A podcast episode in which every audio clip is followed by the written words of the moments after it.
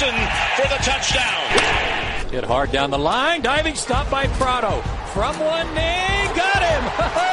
Yager battling behind the net, Jokin in there as well. Yager again. What a game he's had. Yager in front, turns, he scores! And that's 700. El deporte americano en Living in America.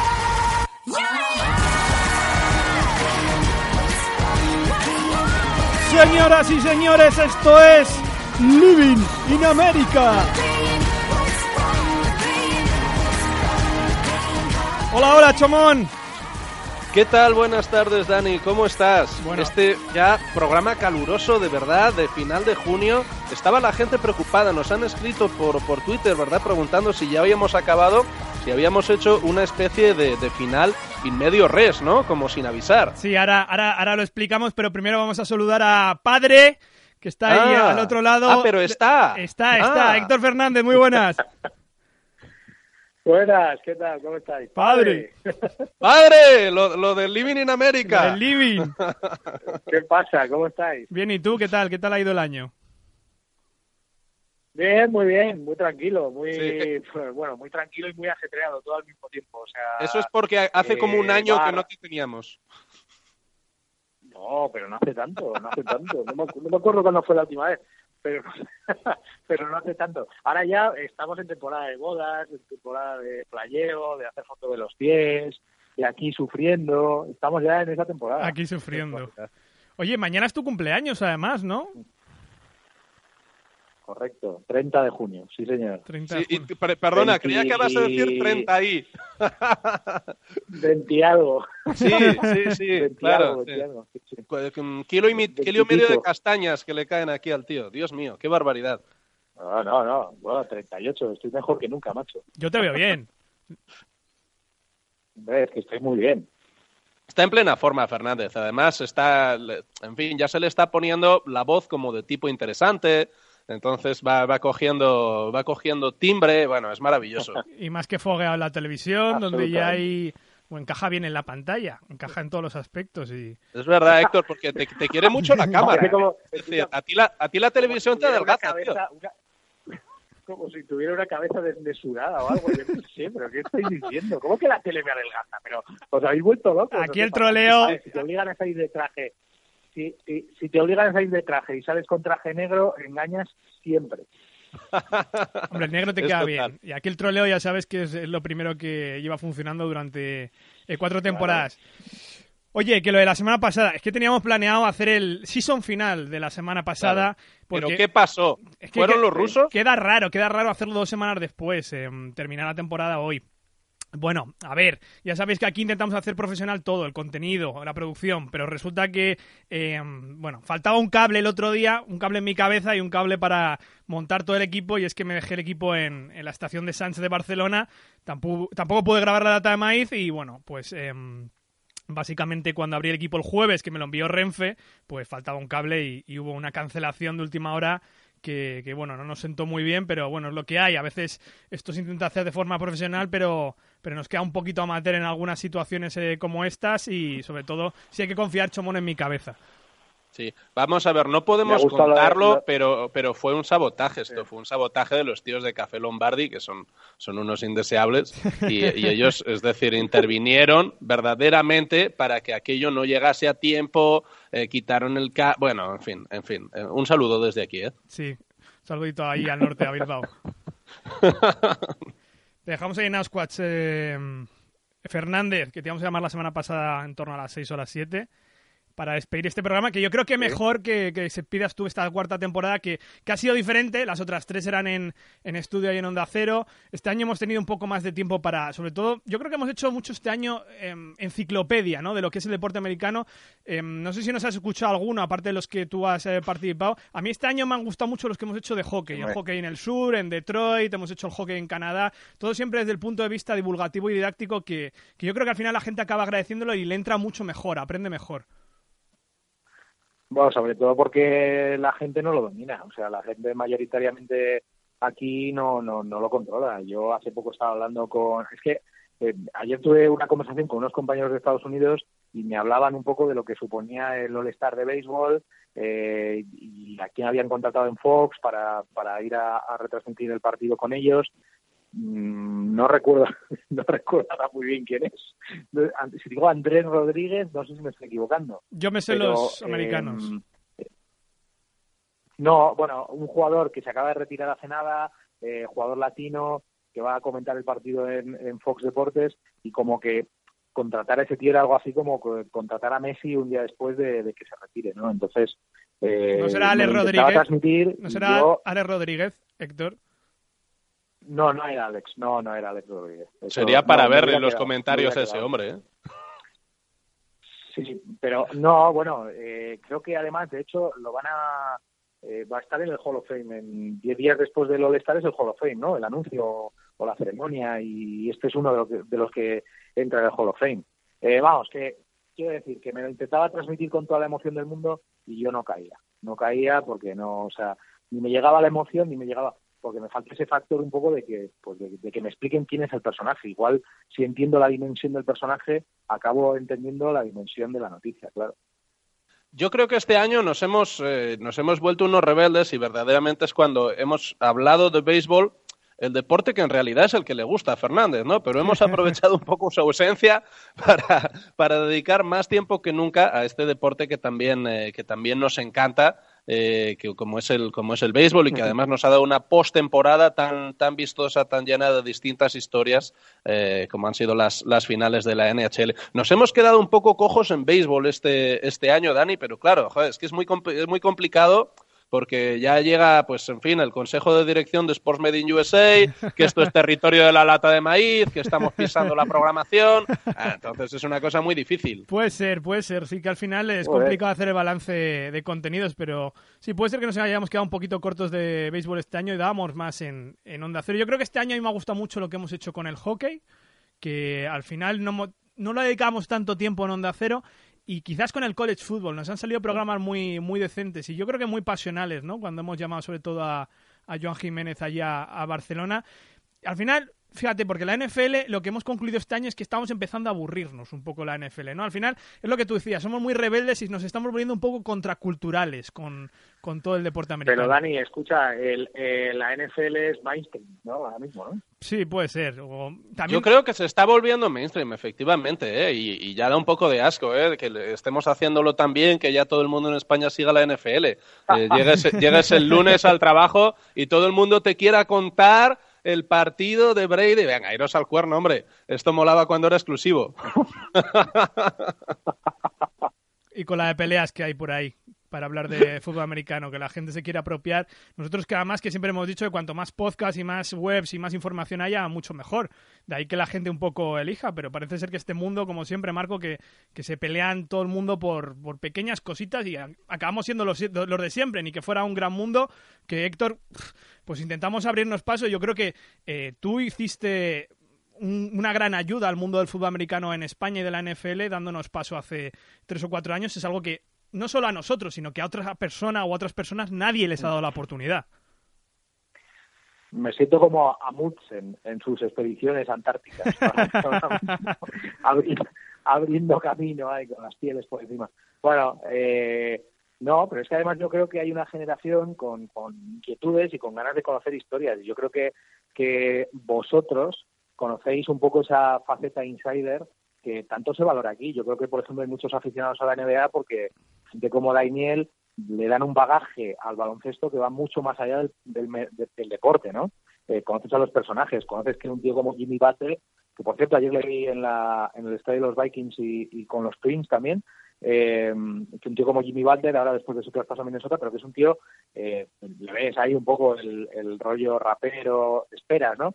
Y resulta que es un tío que le gusta el country, un, un personaje, ¿no? Un poco personaje, un poco loco también, hay que decirlo, eh, pero, pero gente como Anthony le da, le da, le da a ese deporte una visión más allá. Y vosotros se la habéis dado al fútbol americano y al béisbol en el tiempo que lo hicimos en Onda Cero y ahora con, con la continuidad del podcast. Yo creo que, que eso es algo que la gente valora eh, y que un poco alejado del mainstream, eh, la gente puede encontrar en podcast, ya no digo solo con vosotros, sino como tú decías, ¿no? Hay otra gente también lo hace y lo hace muy bien, pero sobre todo en cuanto a otro tipo de facetas y de historias que incluso nada tengan que ver con el deporte, ¿no? Que, que yo que sé, que se va un poco más allá y, se conoce a los personajes más allá. Ahora mismo mainstream es eh, la sexta, la entrevista que le hicieron al comisario Villarejo, V, eh, a los que seguimos el, el podcast de, de, Álvaro de Cozar, eh, V, las colocas del Estado, ¿no? Que es un podcast que quizás sea muy caviar, muy café para los muy cafeteros, pero es que es una auténtica maravilla, o sea, es una pasada.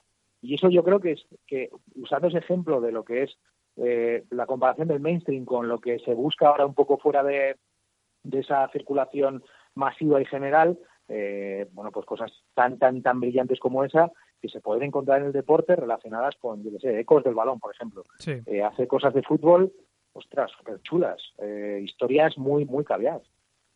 Sí, yo creo es que un poco el producto de nicho, ¿no? es decir, esto es una cosa de las que están escondidas en la estantería. Eh, que tienes casi como que alcanzar, alcanzar a por ella y, tal vez no estemos en, cabecero de, de, pasillo, pero, pero bueno, estamos ahí. pero, Marco, ¿sabes lo que pasa? Que hay gente que, hay gente que ha cometido el error de, de una vez de que se ha hecho muy, digamos, conocido o relativamente conocido, un poco el efecto youtuber, ¿no?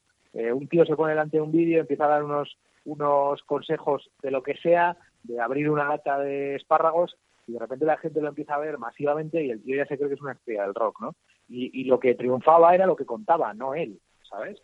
En muchos casos, creo yo. Y ahora, eh, como tienen muchos seguidores a través de redes sociales, se creen que eso, que son estrellas del rock, cuando en realidad lo verdaderamente importante era el mensaje que lanzaban. Yo creo que ese es el gran pecado de gente que ha hecho podcast de cine, de cultura, de historia y de deporte, como los programas de deporte, hablando un poco de la radio generalista, en el que de repente los divulgadores creemos que somos más estrellas que la propia información. Sí, bueno, es que esto es lo de siempre. El periodista no nunca es el protagonista, es la propia información lo que le tiene que importar a la gente y sobre todo cómo se, cómo se cuenta. Fíjate que estás hablando del tema de los podcasts, obviamente eh, gente de radio como tú y yo de toda la vida, eh, eh, Héctor, somos unos apasionados de los podcasts. A mí es que me gustaría siguiendo tantos podcasts como sigo en Estados Unidos, donde el ecosistema podcast es tan rico y tan, tan bestial y tan bueno en la mayoría de, yo creo que en la mayoría de los segmentos, es que coges un segmento que es nicho y tienes dos o tres buenos podcasts. Sí me gustaría mayor apoyo de los medios de comunicación aquí en España. Quizás estoy pidiendo, obviamente,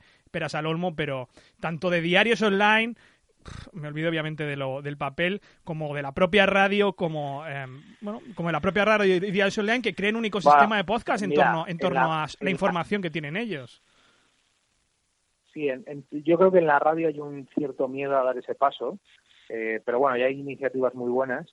Eh, y bueno, yo creo que en el resto de medios está absolutamente alejado, eh, vamos, años luz, ¿no? O sea, se busca el consumo al directo y la tele lo está pagando con los Netflix, con los HBO, con el Movistar Plus en el que tú puedes reproducir cuando te dé la gana lo que quieras y el consumo a la carta. Y esto en la radio va a pasar. Es decir, cuando alguien apriete el teclado, el, botón, no el teclado, el botón, y, y ve con esa tecla precisamente en la que un contenido a la carta pueda ser un contenido diario, es decir, que alguien se salga de la rueda de las radios generalistas eh, y haga un contenido a la carta eh, digamos, con un bagaje periodístico importante detrás, ojo, cuidado con eso, ¿eh? Ojo, cuidado, porque la gente va a poder consumirlo de manera temporal y eso, pues yo creo que va a estar, va a estar muy bien. Hombre, si tú lo ves, te hago caso. Yo soy más escéptico, en este aspecto, pero vamos, ojalá llegue el día y a mí me encantaría dedicarme plenamente día y noche a hacer podcast eh, con buen contenido, con buena investigación detrás, con buen periodismo detrás, porque hay un potencial ahí enorme. Es decir, igual que el que tenía la radio y sigue teniéndolo, pero, pero en contenido a la carta. Es que puedes hacer. Yo estoy tomando nota, pero para las inversiones, porque esto es, esto es como muy jugosito, ¿eh? de aquí podemos sacar algo. Los, millonarios. como si los millonarios. Eh, la gente de la nobleza. Pero no, pero es que es verdad, es que es, es un terreno en el que no hay nada labrado. Es decir, eh, pues eso, ponía antes el, ejemplo de V y trabajos periodísticos eh, informativos de ese nivel, de ese pedigrí, hay muy poquitos, hay muy poquitos. O sea, es que podemos decir que hay uno. Entonces, eh, bueno, eso es algo que nos dice que aquí hay un campo para, labrar y que no se está labrando. Entonces, lo convencional nos arrastra y yo creo que precisamente el éxito en los, en los negocios siempre ha estado en la persona que toma el camino un poco que parece que es un poco más de locos, ¿no? Y yo creo que ese camino no es tan de locos, es que tenemos ejemplos en el sitio. No, hay contenido de sobra. Hay contenido de sobra bueno. De hecho, por ejemplo, cogiendo el fútbol americano, los hemos mencionado antes algunos eh, podcasts, hay contenido bueno de sobra, gente buena de sobra que sabe. Faltan esas capitas de barniz con la producción o saber comunicarlo. Yo a eso es a lo, quería, lo que quería ir. Antes hablamos un poco de, nos comentabas un poco por qué funcionábamos nosotros bien en eh, los últimos años. Yo creo que quizás la clave no sé, Marco, tú cómo lo ves, aunque esto es un poco echarse rosas a nosotros mismos, pero yo siempre he dicho que en tu caso sí que sabes mucho de fútbol americano. Yo siempre he dicho, yo no sé tanto de fútbol americano ni sé tanto de béisbol, pero yo creo que la clave está en saber cómo, comunicarse, cómo comunicárselo a la gente y, que le entre bien para que saboree. La palabra es para que saboree ese deporte y sepa eh, cómo lo está saboreando, nunca mejor dicho, valga la redundancia, la gente en Estados Unidos día a día. Yo, en fin, yo de lo que sí que sé muy poco es de periodismo, entonces me, me, da como rubor pontificar sobre esto, ¿no? Pero creo que es importante eso, el compromiso con el relato, el relato. Es decir, me parece que es muy complicado eh, que, podamos optar a, vender noticias. Eh, de deporte americano, porque es un segmento que está absolutamente cubierto. No puedes vender actualidad. Tienes que vender un relato que a la gente le atraiga y que le, que le haga focalizarse, aunque sea un instante, sobre un deporte que antes desconocía. Y me parece que por eso tanta gente ha descubierto esto. Ahí has dado con la tecla. Esa es la tecla. Eh, un periodista, o yo por lo menos, cuando yo siempre, cuando yo soñaba con ser periodista, yo lo que soñaba no era dar exclusivas, era contar historias. Claro, pero es que eso es lo de siempre. Y, creo que ahora, sí, bueno, creo que ahora hay dos problemas. Uno, que las exclusivas, eh, muchas de ellas estamos eh, envueltos en una situación periodística que es la, de la filtración, es decir, te llega una filtración y rápidamente, a veces sin contrastar, sale directamente y me meto en ese saco. ¿eh? Mira, eh, porque creemos a, creemos a ciegas en nuestras fuentes de tal manera que bueno que al final eso nos acaba a veces nos, nos acaba metiendo goles y luego también pues estamos atados porque las empresas saben que la información es negocio es política y todo tiene su peso claro. Me fijaba el otro día hablabas de lo de el comisario Villarejo yo creo que es un ejemplo no de cómo eh, el poder puede manejar los hilos de, de los medios simplemente con las filtraciones cuando les apetece en el momento exacto para bueno, para desprestigiar a A mí el otro día me dejó, la verdad que mm, ningún programa de Salvados eh, te deja indiferente. El del otro día yo creo que es el de los que me dejó más pasmado, sobre todo porque me dio la sensación que aquí hay mm. una guerra eh, absoluta de, mierda que se lanzan unos contra otros. Mm, no, lo que pasa es que eso lo que evidenció con un caso concreto es, eh, es algo que son las cloacas del Estado, pero esas cloacas del Estado no incluyen solo a un señor que tiene múltiples personalidades. No, ya, por eso te lo digo. Eso incluye también a la, eso incluye a la prensa. Es decir, eh, para que esto pase durante mucho tiempo, la prensa tiene que ser connivente. Y yo te digo que a nivel deportivo podemos decir exactamente lo mismo. bueno, es decir, ha habido connivencia. Yo recuerdo, yo recuerdo, yo recuerdo el programa que hicimos con la Operación Puerto y a Santi Segurola en directo pidiendo perdón por haber faltado a su profesión. Eso para mí fue durísimo. Eh, un tío eh, que aplica tanto, que se puede equivocar en muchas cosas y que yo en opiniones no, puedo no coincidir, pero que se aplica mucho un poco en seguir los rigores del periodismo no canónico. Sí. Y él pedía perdón por haber faltado a su profesión. Me pareció muy fuerte, muy fuerte. Bueno, aquí hay que mantener una conciencia, ¿no, Héctor? Y em, tú que trabajas en el día a día en, en, una redacción deportiva, yo que no lo hago, pero que eh, lo he hecho alguna que otra vez, eh, es raro verlo. Y me estaba acordando de él, eh, ¿te acuerdas del día de, del no fichaje de Gea con el, por el Real Madrid? Que estamos ahí en, ¡Oh! en reacción. Que, Aquello nos pilló dentro. Que tú dijiste que no, que no se, no se contaba porque no estaba confirmado. Y se lo soltaron las otras, los otros medios. Sí, bueno, eso yo creo. De hecho, yo cuando voy a la universidad y cuando voy a dar clase y tal, siempre cuento el mismo caso porque eh, fue un caso muy a ver, fue muy espectacular y obviamente nosotros ganamos, pero yo no me he visto en una situación como esa en la que yo haya perdido. Y perder ese día era que los demás hubieran dado el fichaje a las 6 de la tarde y yo lo confirmara cuando se iba a hacer, que era a las 12 de la noche. Pero eh, si se hubiese hecho a las 12 de la noche, el que lo dijo a las 5 de la tarde diría que ya lo adelantó. ¿Sabes? Bueno, es que ahora nos adelantamos a las noticias. Es decir, conozco a muy poca gente como Adrian Bognarowski.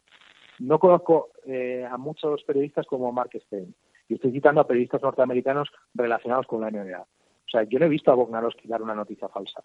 Esto es muy fuerte lo que estoy diciendo, ¿eh? Bognarowski que da todos los fichajes, bueno, vamos a decir el 80% de los fichajes NBA de traspasos, eh, quiero decir, sus fuentes son tan fiables que yo no le he visto fallar en los últimos años. Voy a decir, en los últimos años yo no le he visto fallar.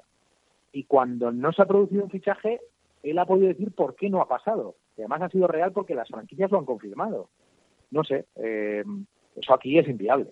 Es decir, aquí, aquí es muy complicado porque, porque, bueno, yo, sin dar nombres, yo hace poco fui testigo de una filtración directa de un fichaje que no se ha hecho. Vamos, o sea, si la gente supiera eh, cómo se hizo esa filtración, la verdad es que alucinarían y se llevarían las manos a la cabeza. De, cómo y, del por qué. O sea, la verdad es que pasan cosas muy muy fuertes. Y yo creo que esto eh, en Estados Unidos, pues los periodistas tienen la distancia, el rigor y yo creo que mucho más respeto. Ética y moral. Yo creo que además es lo único que nos queda en este panorama tan negro que estamos pintando que no caigamos nosotros porque lo fácil es caer en esas situaciones, ¿no? Y dejarse arrastrar que mantengamos nuestra. Sí, pero vamos a, vamos a decir, vamos a decir, Dani, vamos a decir que tampoco todo es tan. Es decir, vamos a ver, la radio sigue siendo un reducto protegido, entre comillas, porque primero por a mí cosas del lenguaje radiofónico deportivo que no me gustan nada, por ejemplo el machismo, pero, pero, pero yo creo que ahí se sigue manteniendo un rigor que, bueno, que, que, que yo en otros medios no veo, pues en la televisión no lo veo y la prensa intenta aguantar, pero claro, la prensa es esclava de tener que dar la foto buena, la portada buena, porque atacas al inconsciente de la gente a la hora de comprar un periódico. Y eso es una losa que llevan encima los compañeros de, esos medios que es terrible. Y luego otra, la televisión. Quedamos muy bien hablando de la moral de la televisión y de la ética y de lo que dicen, pero claro, tú llegas al día siguiente y dices, mira, nos hemos puesto a hablar de NFL a las... Eh, hemos abierto un informativo con la NFL, con un partido del que ha sido una jugada muy espectacular con un tío que la está rompiendo y el ser al día siguiente dice que te has hundido. Sí, ¿no? Y entonces tú cómo lo defiendes si tú eres el editor de ese programa. Es que es, muy complicado. Eh, los compañeros que están en esa posición de decidir también tienen una papeleta tremenda. Yo ahora lo digo desde una posición en la que, bueno, ahora digamos que estoy en una primera línea informativa, pero no en una primera línea directiva en un programa. Eh, y a mí eso, joder, me da una ventaja moral, digamos, Vamos, yo me puedo lucir, pero si yo fuera el editor de, jugones de la sexta, querría ver qué, hago yo en esa posición, ¿eh? Me gustaría verme a mí en esa posición para ver qué hago. Ya. Bueno, pues Marco. Os he hecho pensar, ¿eh? Sí, desde luego, ¿no? Es que, joder, siempre nunca nos hemos visto en esa. Creo que nos tienen que dar la oportunidad para ver qué tipo de decisiones No, pero ¿sabéis lo que pasa? No, pero, pero escucha, ¿sabéis lo que pasa? Desde, nuestro, desde nuestra trinchera es muy fácil decir, oh, qué lamentable esto que hace. Bueno, eso igual es otro debate. Pero ahí habría que vernos a nosotros tomando las decisiones eh, y, y decidiendo qué se hace si no se hace eso. Eh, y decidiendo o viendo el resultado que tienen esas cosas. Eh, porque luego la gente es muy cruel. La gente lo critica, pero la gente lo ve. Esto es un efecto sálvame eh, de manual. Es decir, la gente lo critica abiertamente, pero la gente lo ve, lo consume y quiere ver eso. Entonces, el problema es cultural. Pero no crees. cultural. Pero no crees que. Serpiente digo que no crees que es precisamente, o sea, si alguien tiene, ojo, eh, pregunto, no, no juzgo, si precisamente tiene alguien el mando directivo para controlar eh, los contenidos, no tenemos nosotros, y es que yo creo, yo creo que el periodismo puede educar, no tenemos nosotros la capacidad educativa para ir modelando los contenidos de tal manera que podamos modelar también la, la audiencia, o te lo digo porque te pregunto, porque yo sé que hay gente, y por ejemplo mi amigo Pepe Rodríguez no cree que el periodismo tenga que educar a la gente, que no es nuestro deber. Yo creo que sí. Yo creo que tenemos un poder que, que nos da... dicho? Pepe Rodríguez. ¿A, a, Pepe Rodríguez de las. Eh, sí. ¿No crees que, joder, si tienes una posición de controlar contenidos, modelarlos de tal manera que puedas educar a la gente, a la audiencia? Mira, desde el momento desde el momento en el que un medio de comunicación eh, eh, tiene una tarea divulgativa, en el que la gente tiene, digamos que recibe inputs y que mucha gente es educada a través de los medios, eh, nosotros tenemos que tener un filtro. Es decir, eh, yo, mm, con todo el respeto a lo que hagan los compañeros, yo no voy a meter a un tío eh, que dé remedios contra el cáncer en la radio.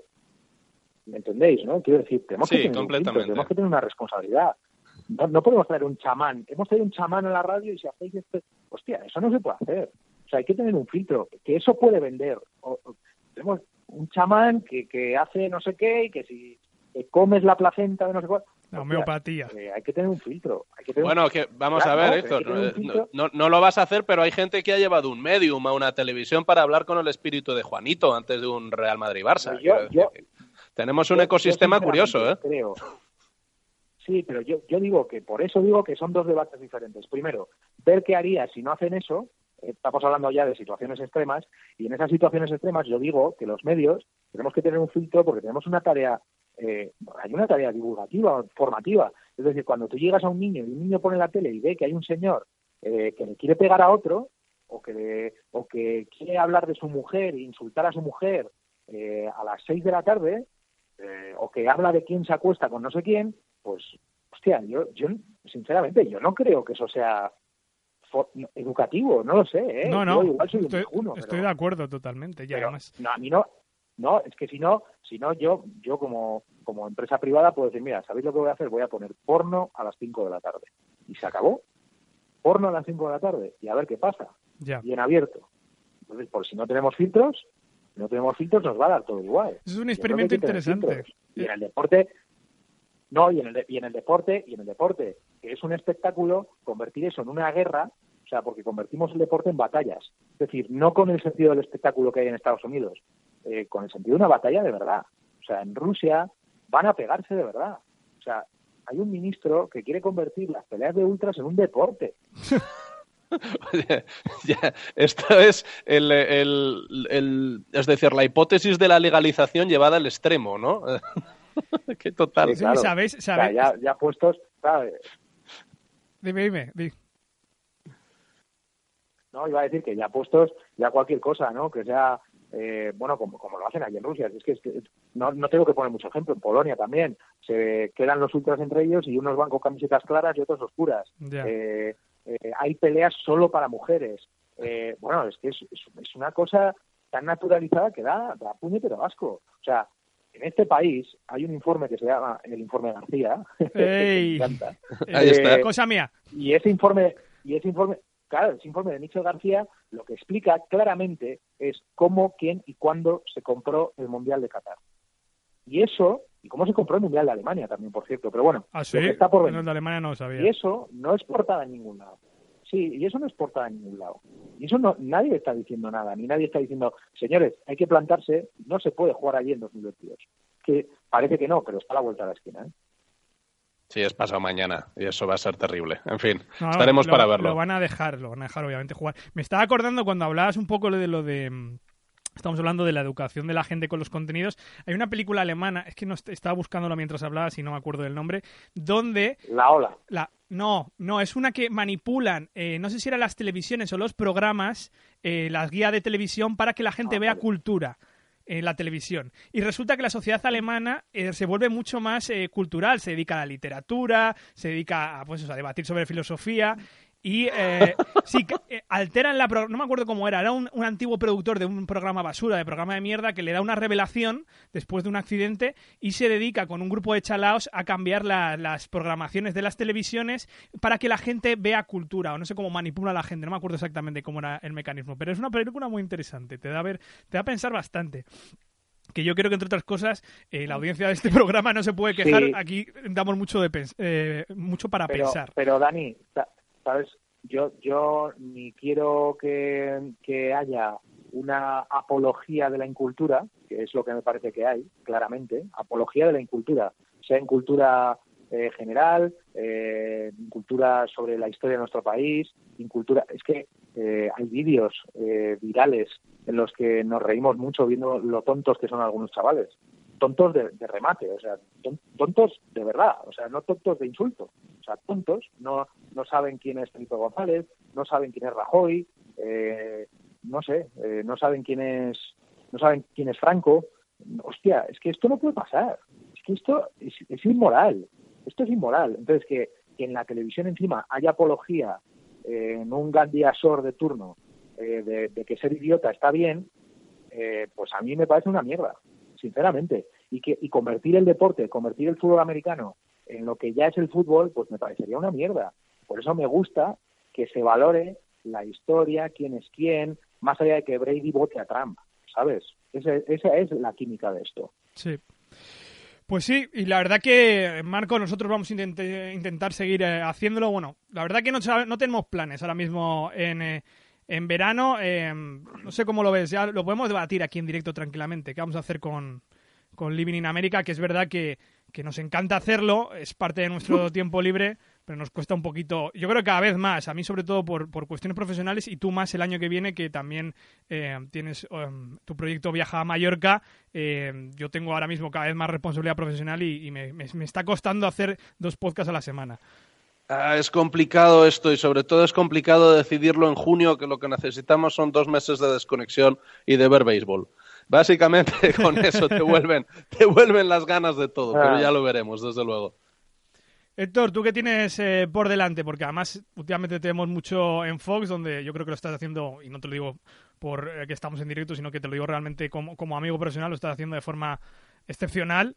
Y, eh, y la verdad que, no sé, me parece una gran apuesta, ¿no? Bueno, pues sí, sí, la verdad que sí. Fox Deportes para Estados Unidos eh, la verdad, mm, no puedo estar más agradecido al trato que me dan, al reconocimiento que me dan. Eh, no sé, he estado en debates sobre la Copa de Oro, eh, la Copa Oro, que ahora se está disputando un poco con equipos B ahí en, en, Norteamérica. Eh, la verdad, mm, no puedo estar más agradecido. Insisto en una cosa, que luego eh, aquí estamos entre colegas, esto lo escuchan cuatro colegas y luego viene alguien de un confidencial y empieza a escribir bullshit, ¿no? Eh, eh, lo digo porque no, no, sería la primera vez que me pasara. Si digo algo, tengo un ataque de sinceridad y alguien escribe lo que no es en un confidencial por ahí, que, no sería la primera vez, insisto. Eh, yo estoy súper agradecido a, Fox. creo que van a crecer más. Tiene unos proyectazos espectaculares. El año que viene van a seguir dando la Champions. Este año han dado la Super Bowl, ya sabéis que allí rotan los derechos de las finales. han dado la Super Bowl y la final de la final de la Champions el año que viene tocará en otras cadenas, y, luego el Mundial, eh, con FX1, con toda la gente en inglés, con... La verdad es que me siento parte de un proyecto enorme y ellos me están dando mucha mucha responsabilidad y por supuesto aquí en, Onda Cero integrado en un, en un equipo y, bueno, veremos a ver qué nos depara el futuro porque yo creo que el verano va a estar divertido, fíjate. Sí, ¿no? Se va a mover el... Sí, yo creo que sí. Yo no creo que lo que es seguro y... No, yo... Dime, dime. No, no, dime tú, dime tú, que me interesa más lo que digas No, yo, yo a reiterar lo que digo siempre y que lo que hablamos Chomón y yo y que te contamos. Yo creo que eh, vaya donde vaya el living el año que viene o en los próximos años o, otra, otra idea que no sea el living o ideas paralelas, creo que el, futuro de los tres, en mi opinión, está bastante ligado por, por la forma que entendemos el periodismo, por la forma que entendemos la información y por la forma que, que comunicamos. Y no sé cuándo será, pero yo estoy seguro que, el futuro de los tres está ligado de alguna manera. Eso es lo que quería decir. Bueno, yo eh, solo puedo decir que, soy muy de los míos y que, el tiempo nos volverá a unir. Eso lo tengo clarísimo. Nos volverá a unir, digo, en lo, en lo analógico. en lo analógico. Sí. vamos a ver, nos, nos unirá en lo analógico otra vez. Eh, seguro que sí, seguro que habrá más proyectos y más cosas en las que haremos cosas, pero bueno, yo creo que el verano va a estar emocionante y que todo, todo va a ser para evolucionar y para crecer. Pues sí, mientras tanto, yo no sé si ya tienes pensado algunas vacaciones. Primero celebrar tu cumple, que es mañana viernes. ¿Subir algún 8000 o alguna cosa de estas que hace Héctor en su tiempo libre? Y además de bodas, ¿qué, tienes pensado? Bueno, pero vos, pero tenéis información privilegiada, ¿no? Yo creo que os lo conté ya, ¿no? La, la subida no, no, en detalle. Nosotros sabíamos que te vas a subir algún risco en concreto, pero esto no lo has contado.